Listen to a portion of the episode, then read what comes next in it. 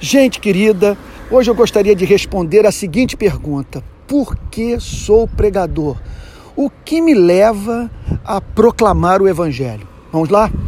Primeiro, a verdade existe. Segundo, é possível conhecer a verdade. Terceiro, podemos saber que sabemos. Quarto, a vida não examinada não é digna de ser vivida. Quinto, o homem é mau. Sexto, Deus ama o homem.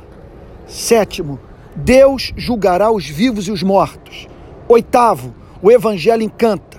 Nono, Cristo é o caminho, a verdade e a vida. Décimo, Cristo enviou seus discípulos ao mundo para pregarem o Evangelho.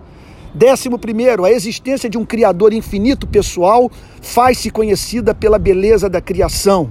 Décimo segundo, fui vocacionado.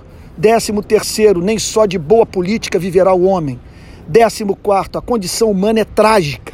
Décimo quinto, se me calar, adoeço. Décimo sexto, o evangelho tem se mostrado eficaz na transformação humana. Décimo sétimo, na hora da morte, só a companhia de, de Jesus nos consola. Décimo oitavo, com Cristo como a comida e sinto o sabor. Décimo nono, sou grato.